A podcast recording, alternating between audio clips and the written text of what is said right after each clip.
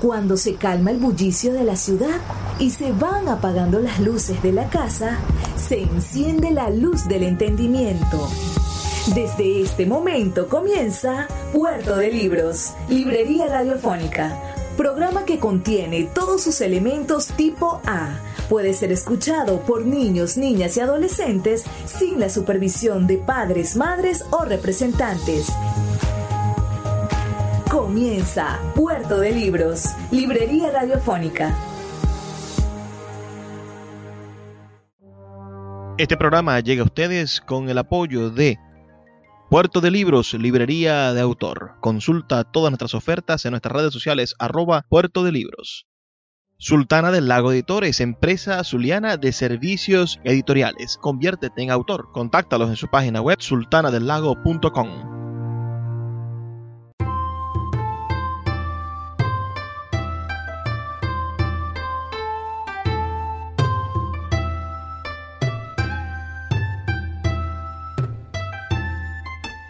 Bienvenidos a Puerto de Libros, Librería Radiofónica. O quizás deba decirles Yokoso, bienvenidos en japonés, porque hoy vamos a tener un programa muy, muy diferente. Vamos a estar hablando sobre un importante género literario de la cultura oriental. Me refiero nada más y nada menos que al haiku. Hoy estaremos, uh, bueno, compartiendo con ustedes esta, esta interesante forma de ver el mundo que tiene la poesía o que tienen los orientales a través de la poesía. Ustedes han escuchado antes de este género literario.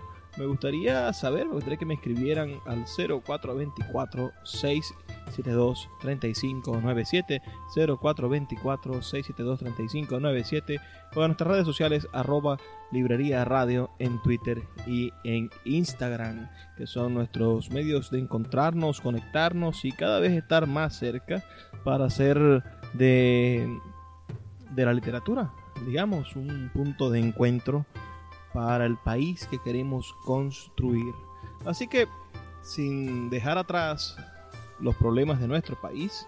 Vamos hoy a estar leyendo fragmentos de un libro que se llama Haiku y tiene textos de grandes pensadores que nos van a ayudar a entender qué es verdaderamente un haiku, cómo leerlo, cómo adentrarnos en el mundo de esta poesía oriental y vamos a estar, bueno, compartiendo textos de los grandes maestros de este género. Así que envíeme sus comentarios al 0424-672-3597 o a nuestras redes sociales arroba radio en Twitter y en Instagram. Y sin más demora, demos inicio leyendo unos fragmentos de este texto titulado La fractura del sentido de Roland Barthes, el gran crítico estructuralista francés, donde Mm, desenmaraña lo que son los haikus.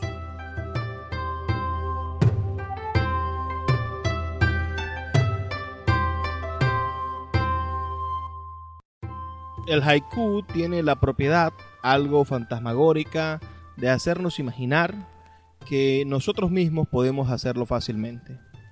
¿Qué hay más parecido a la escritura espontánea que esta del poeta Buzón? Es la tarde, el otoño. Yo pienso solamente en mis padres.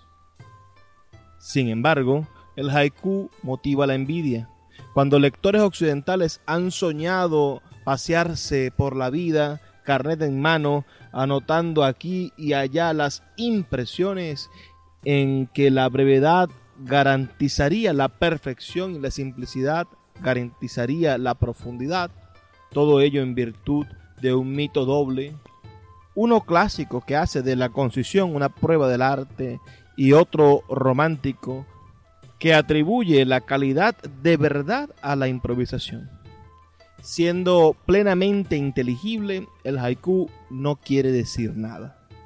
Es por esta doble condición que se ofrece al sentido una manera particularmente disponible, servicial, ante la invitación de un hospedero educado que le permite a uno instalarse lánguidamente en su hospedería, con manías, valores y símbolos. La ausencia del haiku, cosa que también se dice de un espíritu irreal y de un propietario que ha partido de viaje, llama a la subordinación, a la fractura, en una palabra, a la invitación mayor, la del sentido. En el haiku, ese sentido precioso, vital, deseable, como la fortuna, azar y dinero, liberado del carcán métrico, al menos en las traducciones que poseemos, parece proveernos en profusión al por mayor y al pedido. Se diría que en el haiku el símbolo, la metáfora, la lección cuestan casi nada. Apenas algunas palabras, una imagen, un sentimiento, allí donde nuestra literatura solicita ordinariamente un poema, un desarrollo o, en el género breve, un pensamiento cincelado, es decir, un largo trabajo retórico. Además, el haiku parece otorgar a Occidente los derechos que su literatura le rechaza y las comodidades con que ella negocia. Uno tiene el derecho, dice el haiku, de ser futil, corto, ordinario, encerrar lo que ve o aquello que siente en un horizonte minúsculo de palabras, y a pesar de ello uno interesará al lector. Uno tiene el derecho de fundar en sí mismo y a partir de uno mismo su propia nota distintiva, su frase, cualquiera que sea, enunciará una lección, liberará un símbolo, uno será profundo. Con muy poco esfuerzo, su escritura será plena. Occidente humedece todas las cosas con el sentido, a la manera de una religión autoritaria que impondría el bautismo por grandes masas. Así, sus objetos de lenguaje, hechos con el habla, son evidentemente los conversos de derecho. El sentido primero de la lengua llama metonímicamente al sentido segundo del discurso y esa llamada tiene el valor de obligación universal. Nosotros tenemos dos medios de evitar al discurso la infamia del no sentido al someter sistemáticamente la enunciación, taponando toda nulidad que podría dejar ver el vacío del lenguaje, a una u otra de estas significaciones o fabricaciones ah, activas de signos, el símbolo y el racionamiento, la metáfora y el silogismo. El haiku, cuyas proposiciones son siempre simples, corrientes, en una palabra, aceptables, como se dice en lingüística, es atraído por uno u otro de esos dos imperios del sentido. Como es un poema, se coloca en esa parte del código general de los sentimientos que se llama la emoción poética. La poesía es ordinariamente pura para nosotros el significante de lo difuso, de lo inefable, de lo sensible, es la clase de impresiones inclasificables que tiene la lengua. Se habla de emoción concentrada, de anotación sincera de un instante élite y sobre todo se habla de silencio, ya que el silencio es para nosotros un signo de plenitud del lenguaje. El poeta Yoko escribe, ¿cuánta gente ha cruzado el puente de Zeta a través de la lluvia de otoño? Vemos la imagen del tiempo que huye. Si el poeta Basho escribe así, arribo por el sendero de la montaña. Ah, es exquisito, una violeta. Entonces, al escuchar eso de Basho, comentamos que el poeta ha encontrado una ermita budista, flor de virtud, y así indefinidamente. Ni un solo rasgo que no sea revestido por el comentario occidental con una carga de símbolos.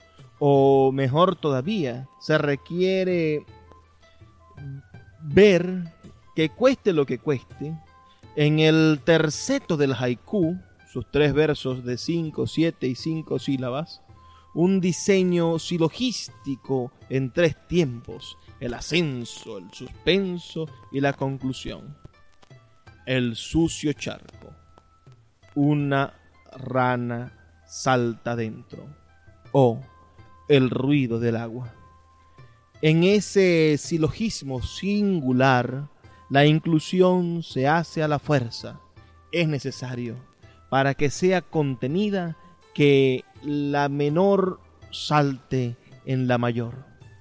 Por supuesto que si se renuncia a la metáfora y al silogismo, el comentario sería imposible. Hablar del haiku sería pura y simplemente repetirlo. Esto es lo que inocentemente hace un comentador de Basho. Ya a las cuatro me he levantado nueve veces para admirar la luna.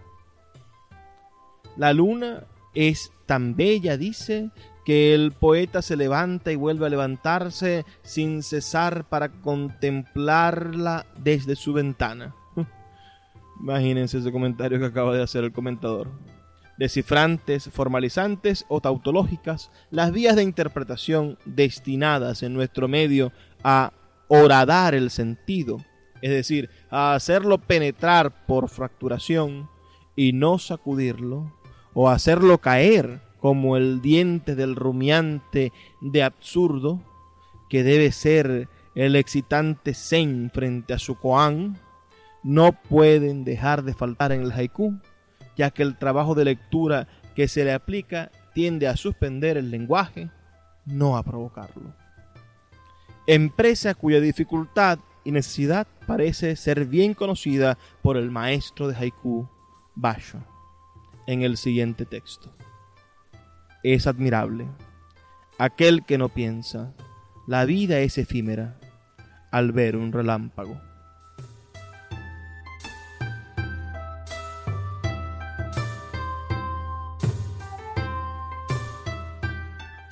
Bueno, ese es un pequeñísimo ensayo de el gran Roland Barthes que está incluido en este libro Haiku, poesía mayor de la editorial Leviatán. Vamos a seguir leyendo otros textos de este libro para intentar entender, desenmarañar lo que es el haiku. Escríbenos tus comentarios al 0424-672-3597, 0424-672-3597 o en nuestras redes sociales, arroba librería radio en Twitter y en Instagram. Y danos apenas dos minutos que ya volvemos con más de Puerto de Libros, Librería Radiofónica. De lunes a viernes puedes abordar una embarcación de papel en Puerto de Libros, Librería Radiofónica, producido y conducido por el poeta Luis Peroso Cervantes. Un programa dedicado al maravilloso mundo de la lectura, la cultura y la intelectualidad. La librería Puerto de Libros, librería de autor, ya se encuentra en el Teatro Baral de Maracaibo. Puedes acercarte al maravilloso espacio del café del Teatro Baral y allí vas a encontrar un repertorio gigantesco de libros de nuestra librería Puerto de libros, librería de autor. También puedes solicitar cualquiera de nuestros títulos a través de nuestra página web puertodelibros.com.be o a través de nuestras redes sociales, especialmente Instagram, arroba puerto de libros en Facebook, Twitter e Instagram. Puerto de Libros, la mayor librería virtual de Venezuela y ahora también en el Teatro Baral patrimonio cultural de nuestro país. El poeta Luis Peroso Cervantes le acompaña en Puerto de Libros, Librería Radiofónica, por Radio Fe y Alegría, con todas las voces.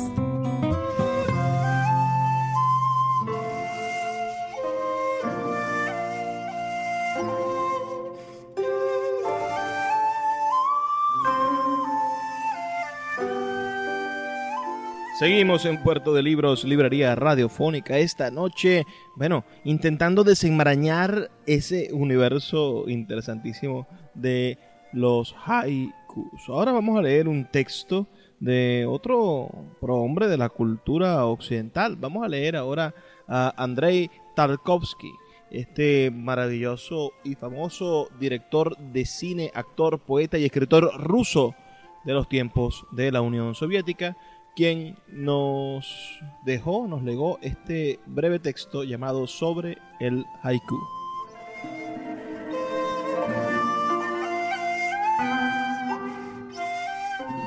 Hay que tener mucho cuidado cuando se habla de cine poético, pues generalmente se cae en una regla rígida y estereotipada, que da lugar al nacimiento de símbolos y alegorías que no tienen nada que ver con el poder imaginario propio y natural del cine. Si el tiempo se manifiesta en el cine en forma de acontecimientos o acciones, estos deberían ser filmados a través de una observación simple y directa, pues el elemento básico del cine, aquel que recorre y nutre sus células, es la observación. Todos conocemos el género tradicional de la antigua poesía japonesa, el haiku. Sergei Eisenstein, quien también admiraba esta poesía, citó algunos ejemplos como estos. Un viejo monasterio, una luz de luna glacial, un lobo que aúlla. Silencio en la campiña, una mariposa pasa volando, un hombre duerme sobre la hierba. Einstein vio en estas tres líneas de, de estos versos el modelo por el cual la combinación de tres elementos separados crea algo diferente, una cualidad de otro orden.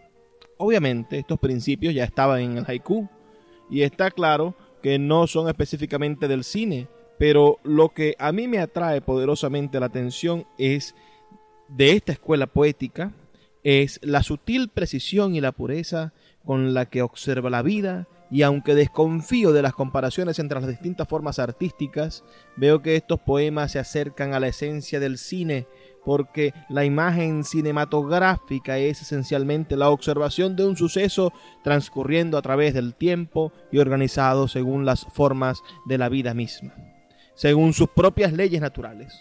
La imagen cinematográfica no puede ser dividida ni fragmentada en contra de su propio tiempo natural, interfiriendo su fluidez.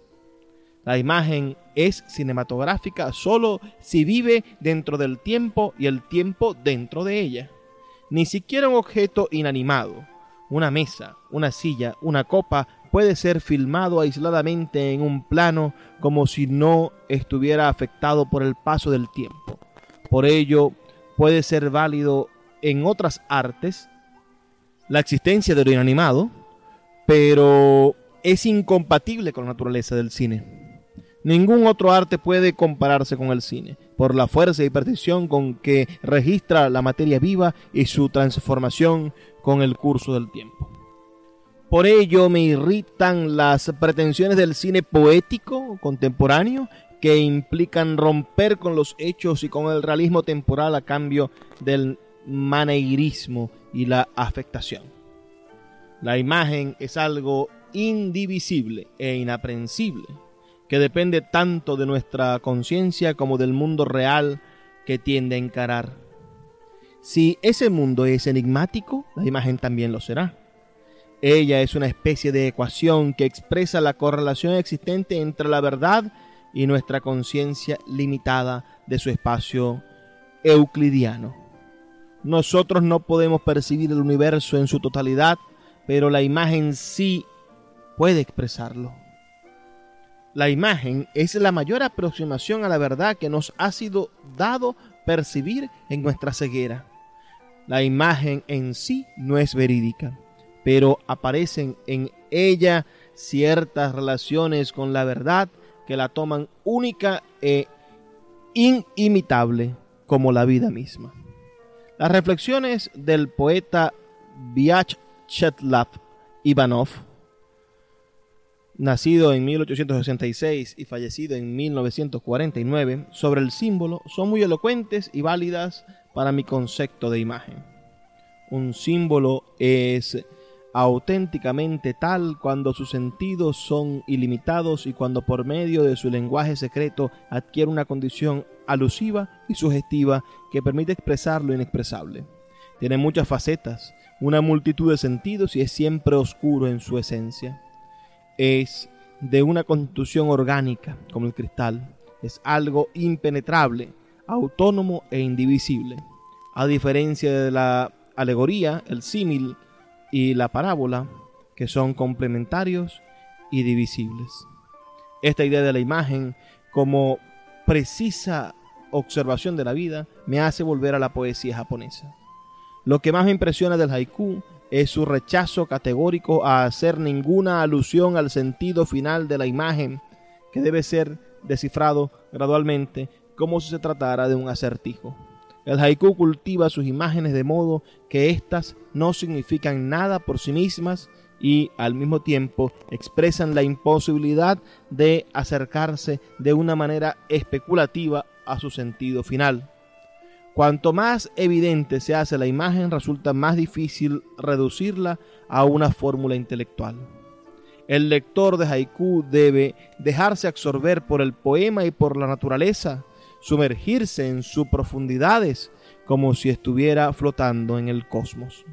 Veamos estos poemas de Basho. Un viejo estanque, una rana que salta, el ruido del agua, la lluvia de primavera, un dulce letargo, a duras penas podrían despertarme. Qué simplicidad, qué precisión en la observación, qué disciplina del espíritu, qué nobleza de la imaginación. Estas líneas son soberbias porque el momento que capturan es único y se pierde en el infinito. En solo tres líneas de observación, los poetas japoneses saben cómo expresar la realidad y su secreto reside en que ellos no se limitan tan solo a observar, sino que lo hacen con calma, sin vanas agitaciones y con un sentido de la eternidad.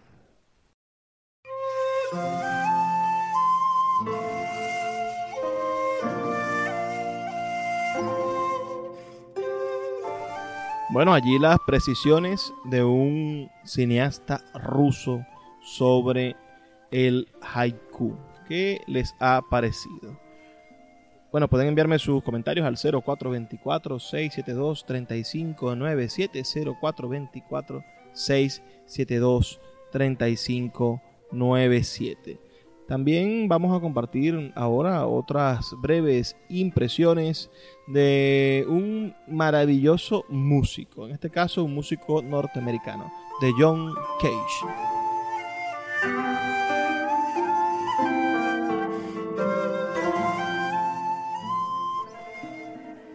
Temas y variaciones. John Cage. El haiku japonés no tiene un significado fijo. Sus palabras no están definidas sintácticamente.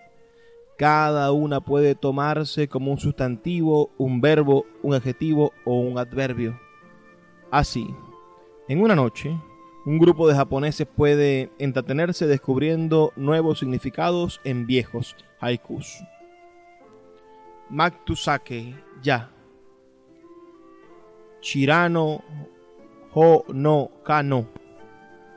Hebar tit Suku. Este es un poema de Maxuo Basho. Traducido en sustantivos diría pino, hongo, ignorancia, hoja del árbol, adherencia. R.H. Blit lo traduce así. La hoja de un árbol desconocido está pegada sobre el hongo. Se lo mostré a Toshi Ichiyanagi, quien dijo no es una traducción muy interesante. Le pregunté cómo lo traduciría. Respondió que lo pensaría y dos días después vino a mí con esta versión. El hongo ignora que adherido a él hay una hoja. A lo largo de cinco o seis años, después de comprender la idea, ensayé dos versiones más. Una dice así. lo desconocido une hongo y hoja. Y por último, esta. ¿Qué hongo? ¿Qué hoja? Desde el punto de vista estricto, esta versión no es precisa, pero el hecho de que el poema esté compuesto por preguntas en lugar de afirmaciones sugiere ignorancia y su yuxtaposición sugiere adherencia.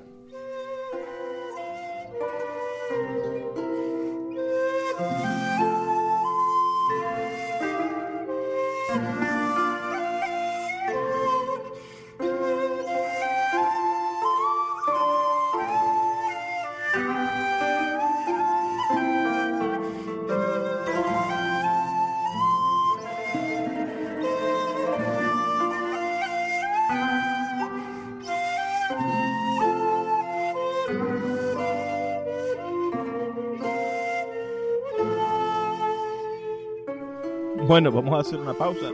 Son solamente unos dos minutos para escuchar las campañas que tienen para nosotros los amigos de Radio Fe y Alegría. Y ya volvemos con más de Puerto de Libros, Librería Radiofónica. Pero recuerden enviar sus comentarios al 0424-672-3597, 0424-672-3597, o a nuestra página web también pueden visitarla, libreriaradio.org. También en nuestras redes sociales, arroba Librería Radio en Twitter y en Instagram. Ya volvemos con más de Puerto de Libros, Librería Radiofónica. Escuchas Puerto de Libros con el poeta Luis Peroso Cervantes. Síguenos en Twitter e Instagram como arroba Librería Radio. Sultana del Lago Editores es una empresa zuliana de servicios editoriales. Nuestro catálogo tiene más de 100 títulos de autores nacionales e internacionales. Además, somos la única editorial que presta servicios de impresión bajo demanda en Maracaibo. No necesitas invertir en grandes tirajes. Tus lectores pedirán tu libro, nosotros lo imprimiremos y tú obtendrás regalías. Por ello, también editamos internacionalmente en Amazon y Google Play Books. Conoce más en nuestra nueva página web www.sultanadelago.com o siguiéndonos en Instagram como arroba sultana del lago. El poeta Luis Peroso Cervantes le acompaña en Puerto de Libros, Librería Radiofónica, por Radio Fe y Alegría, con todas las voces.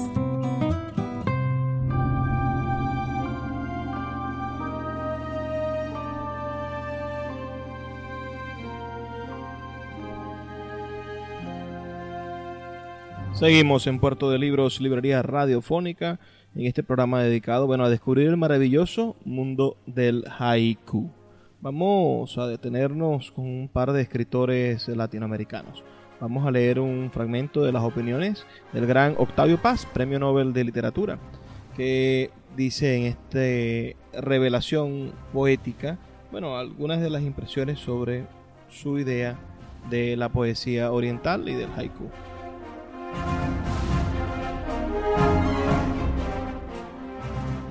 Nuestra actitud ante el mundo natural posee una dialéctica analógica. Frente al mar o ante una montaña, perdidos entre los árboles de un bosque o a la entrada de un valle que se tiende a nuestros pies, nuestra primera sensación es la de extrañeza o separación. Nos sentimos distintos. El mundo natural se presenta como algo ajeno, dueño de una existencia propia.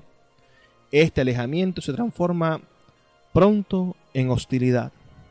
Cada rama del árbol habla un lenguaje que no entendemos. En cada espesura nos espía un par de ojos.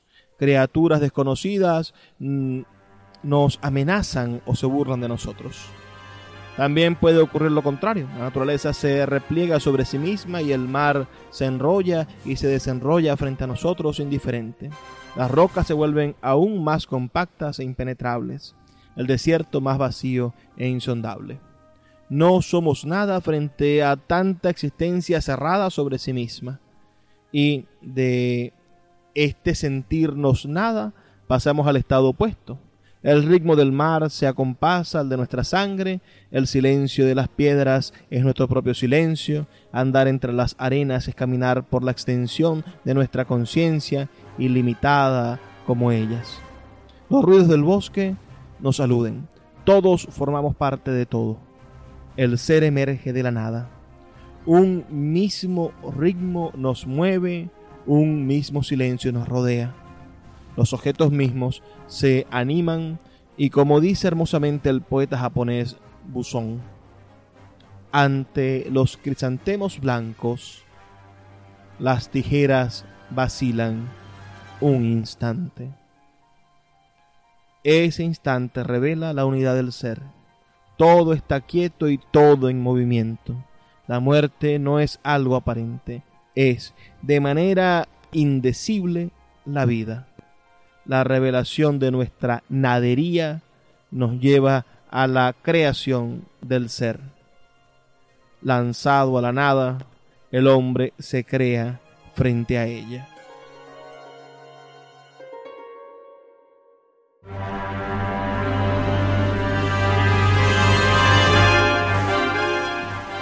El escritor argentino Jorge Luis Borges nos dice sobre el budismo zen lo siguiente. El Zen ha influido y sigue influyendo en la vida cotidiana de las comunidades que lo profesan. Las diversas artes, la arquitectura, la poesía, el dibujo, la pintura, la caligrafía, muestran su influjo. La deliberada omisión y la sujeción son elementos esenciales. Recordemos los lacónicos dibujos y las brevísimas estrofas de los tanka y de los haiku. De estos últimos veamos unos ejemplos. Más fugaz que el brillo de una hoja llevada por el viento, esa cosa, la vida. La casada sin hijos, con qué ternura toca las muñequitas de la tienda. Ciruelo de la orilla, el agua se lleva de veras tus flores reflejadas. Desde las gradas del templo alzo a la luna del otoño mi verdadera cara.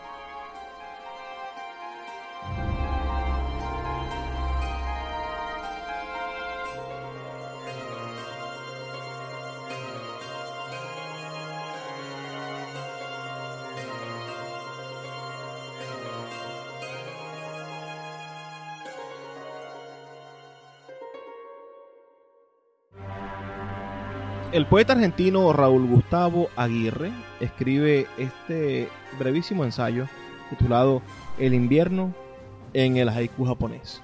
Dice así.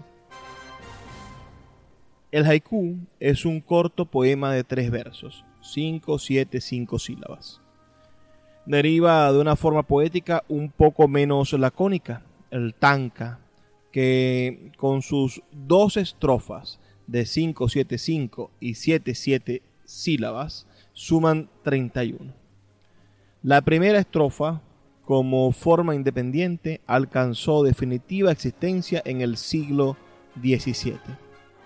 En la historia del haiku sobresalen nombres como los de Basho, nacido en 1644 y fallecido en 1694, Buzón, de 1715 a 1783, su periodo vital, Isa, de 1763 a 1827 y Chiqui de 1866 a 1902.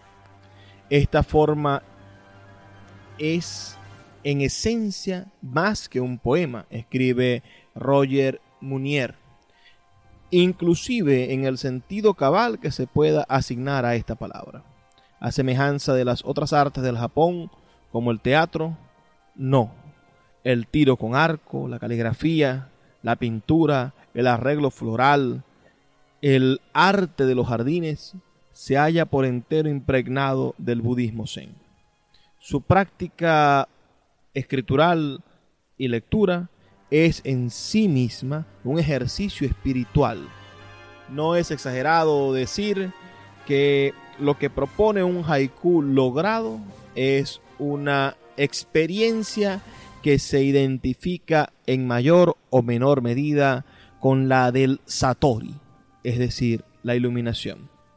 La presente selección y versión ha sido realizada tomando como base los poemas clasificados por estaciones de Roger Munier,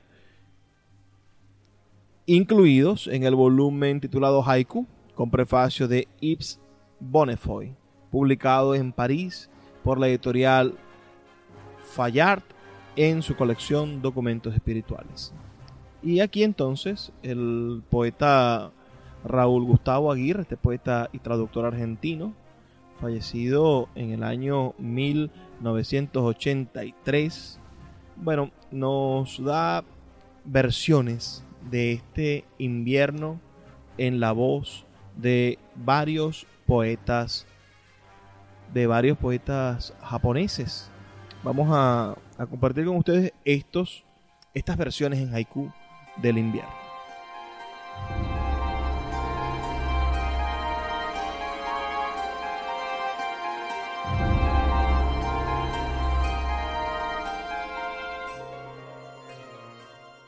El poeta Issa.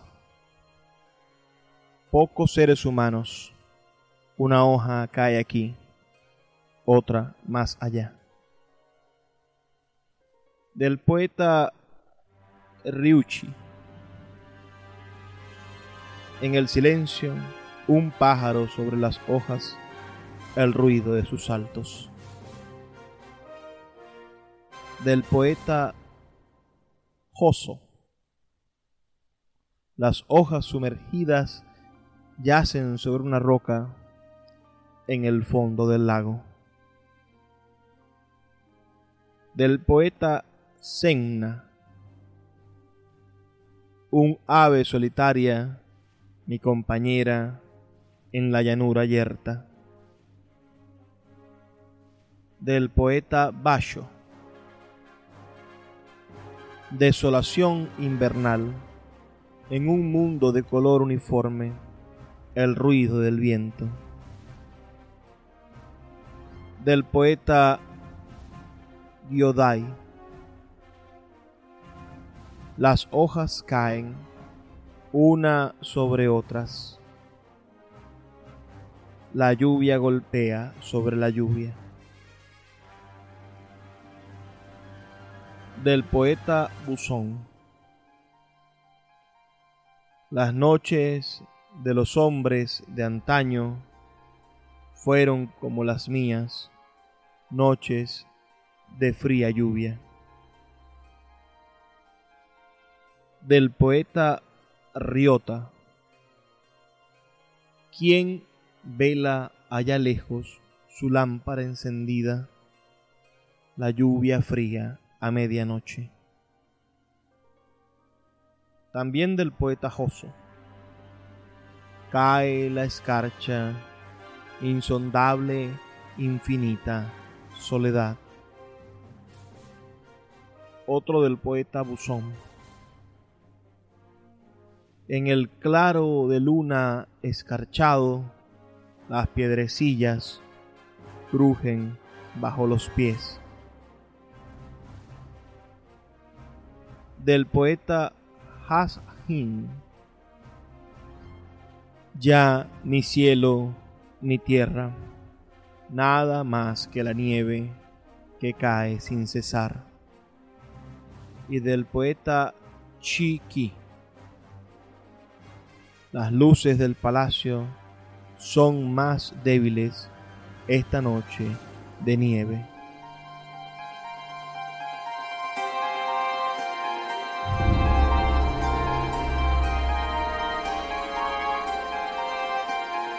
Bueno, esta experiencia con el haiku es verdaderamente diferente a la idea que tenemos nosotros los occidentales de la poesía. Así que háganos saber sus comentarios al 0424 672 3597 0424 672 3597 o a nuestras redes sociales arroba librería radio en Twitter y en Instagram. Vamos a hacer una pequeña pausa de dos minutos y ya volvemos con el último segmento de nuestro programa, Puerto de Libros, Librería Radiofónica.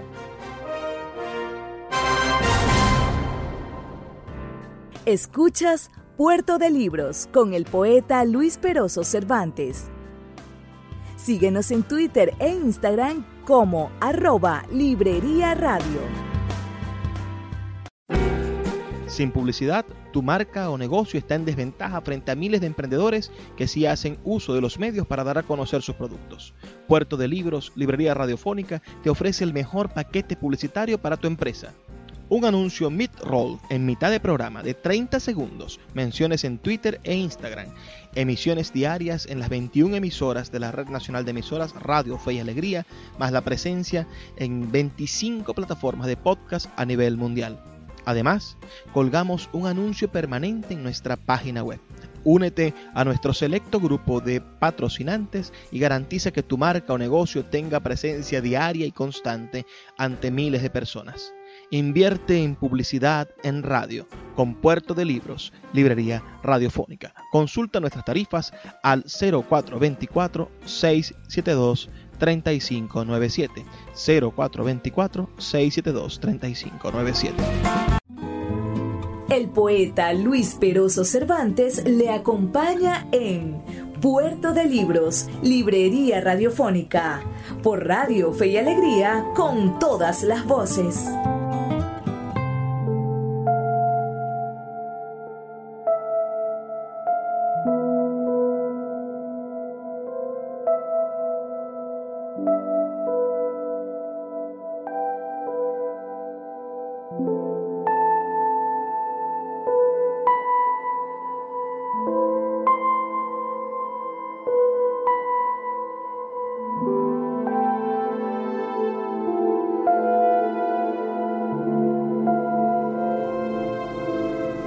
Así llegamos al último segmento de nuestro programa dedicado al mundo del haiku.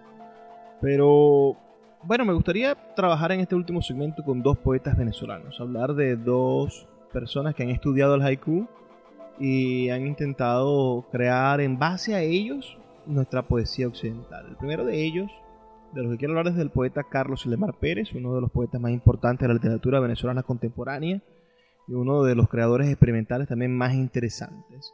Él en el año 1990 publicó una serie de poemas titulado Bayo y Naderías, que son poemas que versionan haikus de Bayo. Son breves poemas, apenas son ah, ocho poemas que les voy a leer, ocho pequeños poemas, donde está expresado esta inteligente y sensible manera de entender a Basho.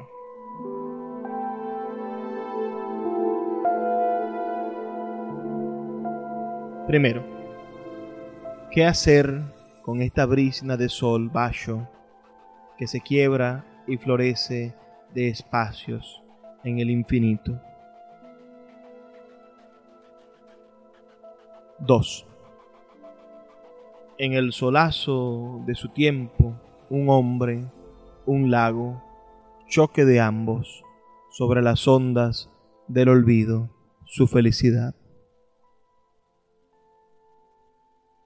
Tercero, las aves están frágiles de iluminación cuando se asientan en el horizonte.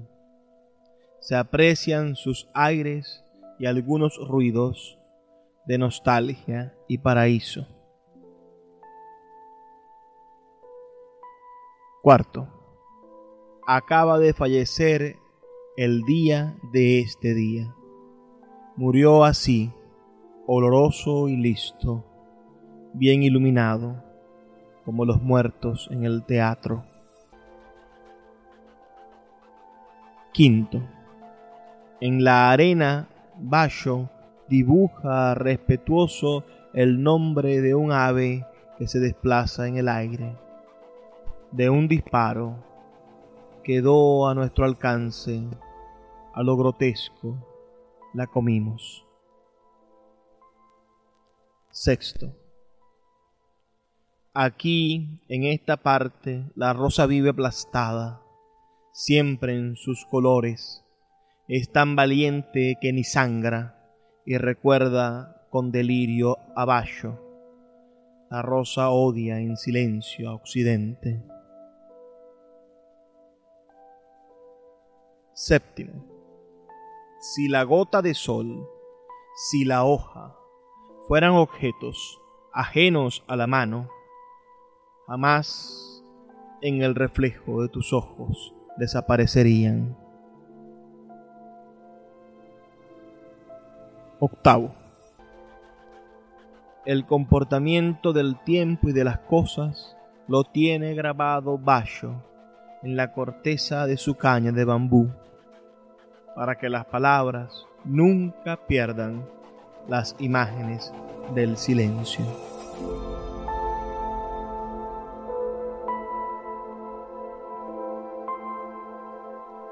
Bueno, ese es Carlos Ildemar Pérez, un poeta zuliano, pero de los más importantes de la literatura nacional, que escribió en 1990 esta serie de poemas Bayo y Naderías, y que de alguna manera exploran la cultura del haiku.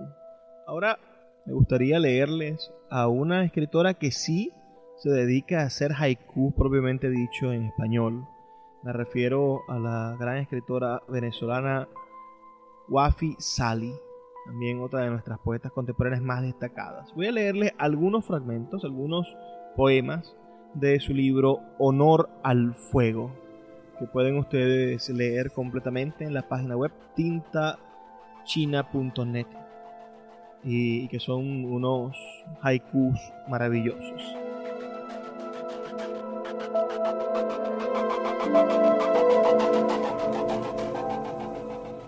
Junto al cardo ilumina el cocuyo a una rosa.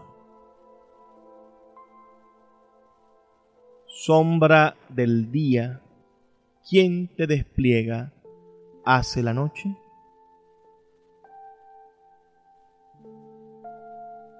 Torpe mi gato, detrás de las mariposas, pisando flores. Basta un elefante para aplastar un reino de hormigas. Dobla el bambú cuando lo acaricia el viento, su espalda dura.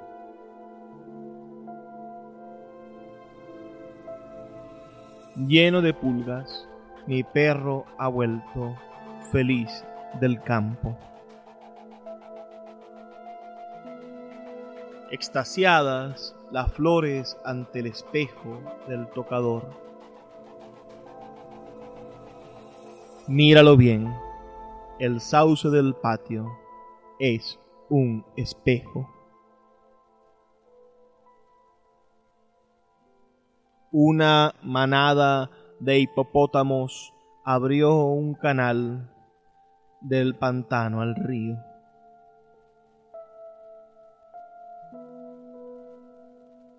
quitó el polvo la huidiza lagartija en mi librero. Vía Láctea danza sobre el poema una mariposa. Nace un mirlo en el follaje de estas letras sobre el papel. Libro de poemas en el mercado de flores, maceta de palabras. Tanta belleza, solo un débil reflejo atrapa el verso.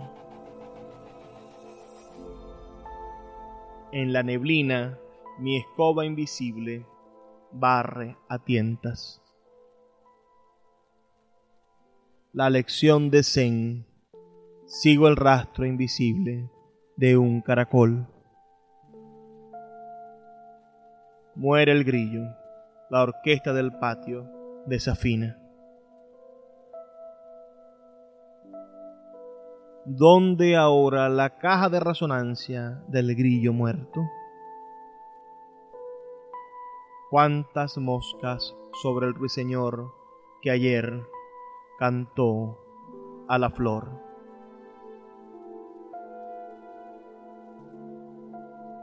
Sobre mi tumba florecerá la noche. ¿Quién lo sabe? Cuando yo muera, harán mis cansados huesos honor al fuego. Suspira el viejo cerrando la puerta al raudo invierno. Semeja un viejo corvado en el estanque la luna menguada. Para sus trenzas las niñas coquetas rondan las flores. La loca del pueblo va contando estrellas mientras camina. Granos de arroz, el mendigo los mira, perlas pequeñas. Sombra chinesca, el reflejo de los amantes en la pared. Ancianos. Ella, él, siguen elevando cometas sin mirarse.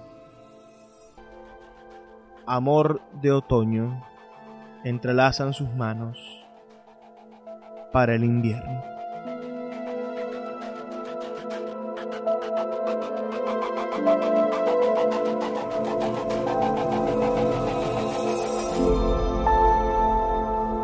Nos toca despedirnos. Ha sido una noche verdaderamente interesante explorando este, este género literario, este universo del haiku, este tipo de poesía japonesa que, que bueno, que si ustedes lo entienden bien, quizá sea algo más que la idea de la poesía que todos tenemos en mente, ¿no?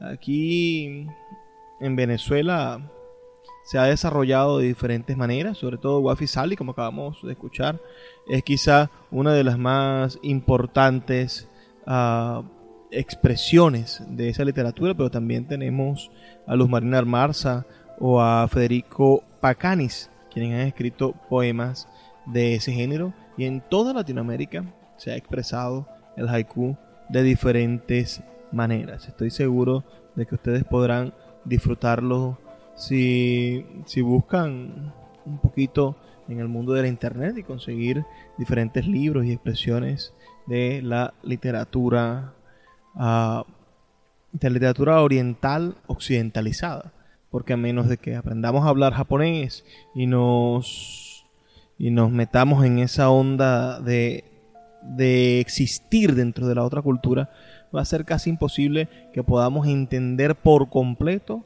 el haiku como género literario. Así que ha sido de verdad un placer compartir con todos ustedes, tenerlos una noche más aquí en Puerto de Libros, Librería Radiofónica. Lo único que les voy a pedir esta noche es que me escriban un mensajito de texto al 0424-672-3597 con sus comentarios.